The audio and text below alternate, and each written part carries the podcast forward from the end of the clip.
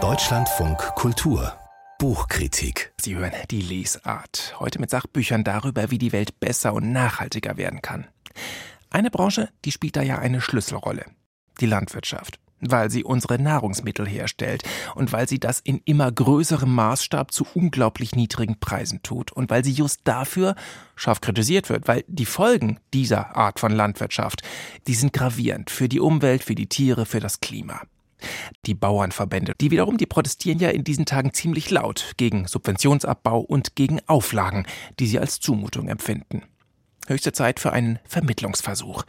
Das findet der Ex-Agrarpolitiker Hermann Onko Eikens. Unsere Landwirtschaft besser verstehen, so heißt sein neues Buch. Und es ist ja wohl auch so, obwohl die komplette Bevölkerung die Landwirtschaft zum Überleben braucht, scheint kaum gegenseitiges Verständnis zu bestehen. Und vielleicht wird die Kluft zwischen Bauern und Gesellschaft immer größer, auch deswegen, weil zwar die Höfe wachsen, aber trotzdem immer weniger Menschen in Deutschland in der Landwirtschaft auch arbeiten. Niklas Ottersbach hat das Buch gelesen. Die Landwirtschaft steckt in einem Schrumpfungsprozess. Gab es nach dem Zweiten Weltkrieg in Deutschland noch zwei Millionen Agrarbetriebe, sind es heute nur noch 260.000. Der Bauer, der alles macht, von der Rinderhaltung über den Weizen bis zum Salatanbau, das entspricht vielleicht noch dem Bauernbild in Kinderbüchern, aber schon lange nicht mehr der Realität. Landwirte sind inzwischen Spezialisten, die zum Beispiel in hoher Stückzahl Schweine halten, wie in Niedersachsen, oder riesige Zuckerrübenfelder in der Magdeburger Börde bewirtschaften. Mit zunehmendem Einsatz von Melkrobotern, Drohnen und künstlicher Intelligenz wird es eine weitere Ausdünnung geben, stellt Autor Hermann Onko Eikens fest. Die Zahl der Betriebe wird trotz üppiger Subventionen weiter schrumpfen. Ohnehin hat noch nie gestimmt, dass jeder Bauer bleiben kann, der Bauer bleiben will. Kein Staat kann unternehmerisches Fehlverhalten korrigieren, das zur Betriebsaufgabe zwingt. Doch der Staat korrigiert schon ziemlich viel in der Landwirtschaft oder um es zuzuspitzen, ohne Brüssel keine Bauern. Jedes Jahr bekommt die deutsche Landwirtschaft über 6 Milliarden Euro Subventionen von der EU.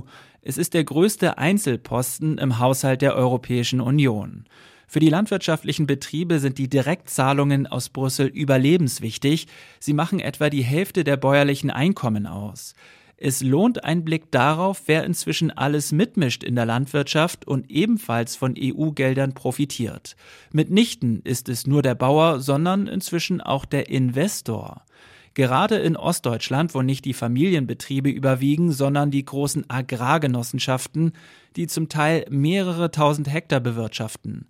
Ein Erbe der DDR, die früheren LPGs, die landwirtschaftlichen Produktionsgenossenschaften, sind heute Betriebe mit landwirtschaftlicher Fläche, in die man sich einkaufen kann, dank Schlupflöchern im Bodenrecht. Ein Problem, sagt Hermann Onko Eikens.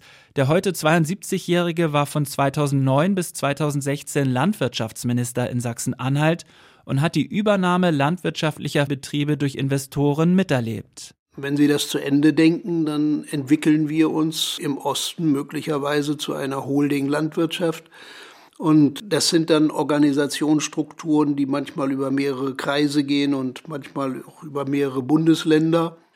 Und was uns dabei seinerzeit störte, war die Sorge um das Leben in den Dörfern. Eine anonymisierte Landwirtschaft. Die äh, heutige Landwirtschaft den Städtern zu vermitteln, das ist schon eine schwierige Aufgabe. Wenn dann noch eine Landwirtschaft sich entwickelt, die völlig anonym ist, dass ich die Flächen nicht mehr mit dem Bauern Meier oder mit dem Genossenschaftsvorsitzenden Müller verbinden kann, dann wird es noch schwieriger, Landwirtschaft der übrigen Bevölkerung zu vermitteln. Nach wie vor bekommt der größte Ackerflächenbesitzer die höchsten EU-Subventionen. Verteilungspolitisch sei das nicht zu rechtfertigen, stellte der wissenschaftliche Beirat des Bundeslandwirtschaftsministeriums schon 2018 fest. Doch die Besitzstandswahrer haben starke Interessenvertreter. CDU-Politiker Eikens spart nicht mit Kritik am Deutschen Bauernverband. Die größte Lobbyorganisation der Landwirte habe sich mit dem jahrzehntelangen Widerstand gegen schärfere Umweltauflagen in eine Ecke manövriert. Bis heute tut sich die landwirtschaftliche Interessenvertretung schwer mit der in jüngster Zeit intensiver geführten gesellschaftlichen Debatte über den Agrarsektor. Schwarze Schafe in den eigenen Reihen werden nach wie vor geduldet. Das Chordenken ist trotz gegenteiliger Behauptungen noch immer nicht verschwunden. Doch die Lösungsansätze, die mehr Tierwohl, mehr Blühstreifen und weniger Monokultur versprechen, kosten Geld. Die von der Bundesregierung eingesetzte Zukunftskommission Landwirtschaft rechnet mit 11 Milliarden Euro jährlich. Das ist der Haken. Am Ende scheitern viele Ideen am Geld oder am EU-Binnenmarkt, der zu starke nationale Eingriffe nicht zulässt. Und dann sind da ja auch noch Klimawandel, Artensterben, Bodenerosion. Hoffnung machen kleinteilige Best-Practice-Lösungen, zum Beispiel aus den Niederlanden, wo effektiver Artenschutz ziemlich unbürokratisch vor Ort gelöst wird. Und auch die Preisspiralen, unter denen viele Bauern leiden, lassen sich mit der Direktvermarktung umgehen. Der eigene Hofladen oder die Gemüsekiste auf Bestellung machen höhere Margen möglich. Ein positiver Nebeneffekt, Gesellschaft und Landwirtschaft kommen einander wieder näher. Ist dieses Buch nun das Vermächtnis eines jahrzehntelangen Agrarpolitikers?